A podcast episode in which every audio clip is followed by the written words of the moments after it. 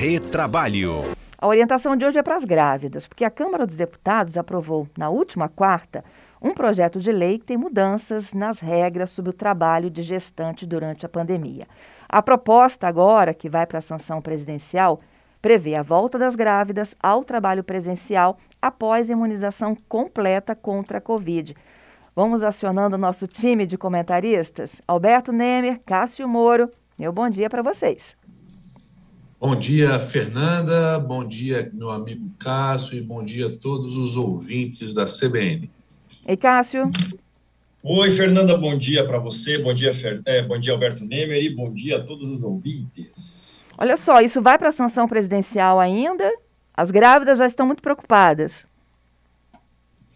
É verdade, Fernanda. É, esse projeto de lei, né, a gente, é, na verdade, a lei 14.151, a gente já debateu aqui antes, é, há um tempinho atrás, uma lei totalmente, respeitosamente falando, mal feita, onde não houve debate com a sociedade, com os atores, enfim. E de, de um dia para outro, todas as grávidas né, tiveram que ser afastadas do trabalho, trazendo um transtorno sem fim, tanto para os empresários, tanto para as empregadas grávidas. E agora há um projeto de lei é, tramitando, que já tramitou nas duas casas, ou seja, na Câmara dos Deputados e no Senado, que está aguardando a assinatura do presidente, que eu vou deixar o nosso colega é, Cássio explicar um pouco mais sobre esse projeto de lei.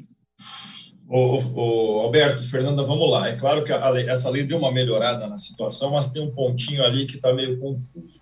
É, enfim, é, o que essa lei fala, ela altera aquela lei 14151 de maio de 2021, e ela fala o seguinte, que a empregada gestante que não tenha sido imunizada deverá permanecer afastada do trabalho presencial. Ou seja, se ela adquiriu a imunização completa, ela deve retornar ao trabalho. Em resumo é isso, existem algumas outras nuances, ou seja, Assim que, como era na lei anterior, se encerrado o estado de emergência, evidentemente que as grávidas podem voltar ao trabalho presencial após a vacinação completa, é, ou até mesmo com a interrupção ou fim da gestação e depois do, do, do, afastamento, depois que teve o filho, de quatro meses após o parto.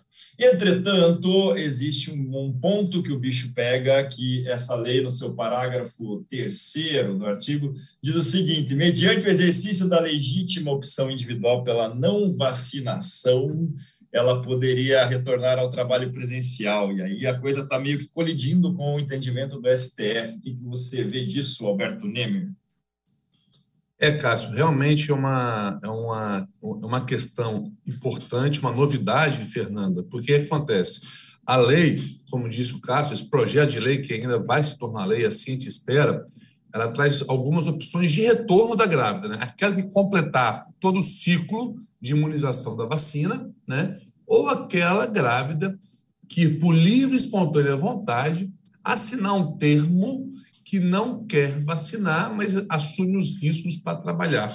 Isso aí, como o Cássio diz, gera um conflito com, a, com, a, com o posicionamento do STF, e eu, particularmente, entendo da seguinte forma, Fernando e Cássio e ouvintes da CBN. É, eu, tenho minha, eu tenho minha opção individual que não pode colidir com a coletiva. O que eu quero dizer? Se a grávida optar em não vacinar, a empresa pode impedi-la de retornar. Porque a empresa pode criar mecanismos e normas internas obrigando que os trabalhadores ali que, que vão trabalhar estejam imunizados. Isso por vários aspectos. Um, um deles, Fernando e Cássio, é porque o empregador pode ser responsabilizado pela transmissão desse, da, da Covid no ambiente de trabalho. Então, por exemplo, se, essa, se ela permite alguém não imunizado a trabalhar, e se ela transmitir essa doença para alguém dentro da empresa, o empregador, eventualmente, numa eventual ação, pode ser responsabilizado. Então, eu entendo que aí a empresa pode evitar o retorno dessa funcionária. O que, que você acha, Cássio? O grande problema é ela vai, ela vai, ela vai permitir, ela não vai permitir o retorno, mas vai continuar pagando o salário, ainda que se, se for incompatível a atividade com teletrabalho. Isso, a forma como está a lei pode, pode gerar um incentivo à, à gestante a não se vacinar e permanecer em casa, né? Permanecer em casa recebendo salário. Isso é muito complicado em termos de políticas públicas. É, acho eu, né, é um entendimento pessoal que é, se, se, a medida de segurança da empresa, como você bem disse, é não, não aceitar é não vacinados dentro do interior dela e a, e a empregada se nega a vacinar, ela pode sofrer uma sanção, até mesmo uma justa causa pelo caso. Acho que essa é a melhor interpretação. Foi muito mal redigido, foi muito infeliz a norma nesse ponto e é, talvez dê alguma confusão aí, até uma nova manifestação do STF, provavelmente com uma ação de inconstitucionalidade desse pedacinho da lei. Então, Mas tem coisas boas também, é, já, já ficou claro aqui que se houver incompatibilidade do trabalho presencial com a gravidez, ela vai ser considerada de risco até a imunização, e aí a, não vai ser a empresa que vai pagar o salário, mas vai, ela vai receber o, o, o auxílio maternidade até 120 dias depois do parto. Isso foi muito bom dessa legislação. 11 horas e 9 minutos, a gente volta para o local. Eu falei, né, que durante toda a programação da manhã, e a gente ia ter muita participação de rede por conta do conflito envolvendo Rússia e Ucrânia neste momento. Volto para o retrabalho, os nossos comentaristas, Alberto Nemer, Cássio Moro, explicam essa nova deliberação para as grávidas em meio à pandemia da Covid-19. Deixei uma perguntinha no ar, volto com a resposta de vocês. Se pode haver dispensa de grávida como que é esse procedimento? Cássio, Nemer? É, Fernanda, é... vai lá, Cássio. Não, veja, é, é a, a, grávida, como qualquer pessoa que tem estabilidade provisória, não pode ser dispensada sem justa causa. Né? É, entretanto, se ela comete alguma falta grave, e me parece a não vacinação pode ser considerada uma delas, é, aí ela pode ser mandada embora por justa causa. Né? Então, aí a estabilidade não alcançaria é, é, é essa situação. Entende? É isso, né, Nemer?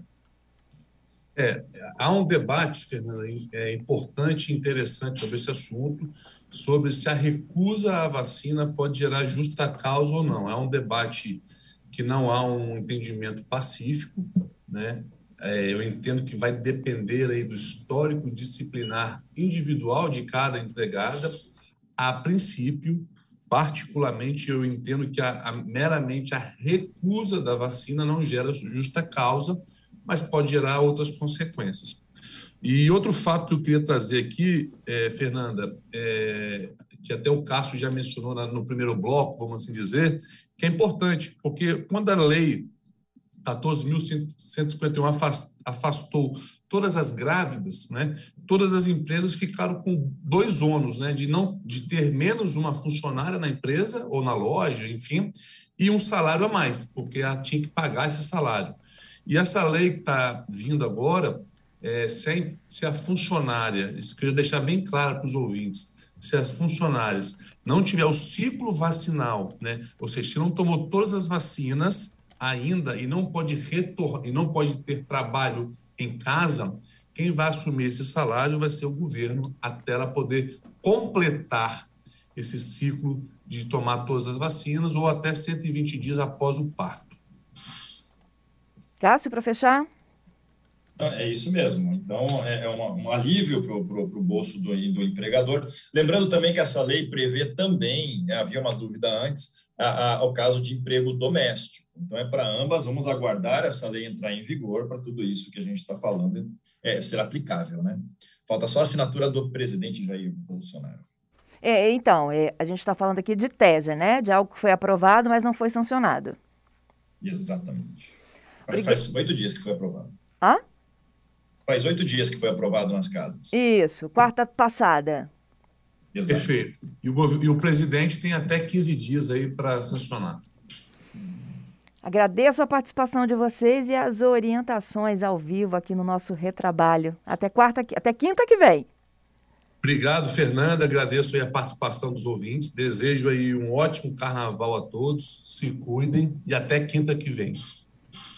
O mesmo desejo um ótimo carnaval a todos, especialmente aqueles que não vão trabalhar. Segundo Alberto Nemer, todo mundo tem que trabalhar no carnaval, eu sei que ele vai.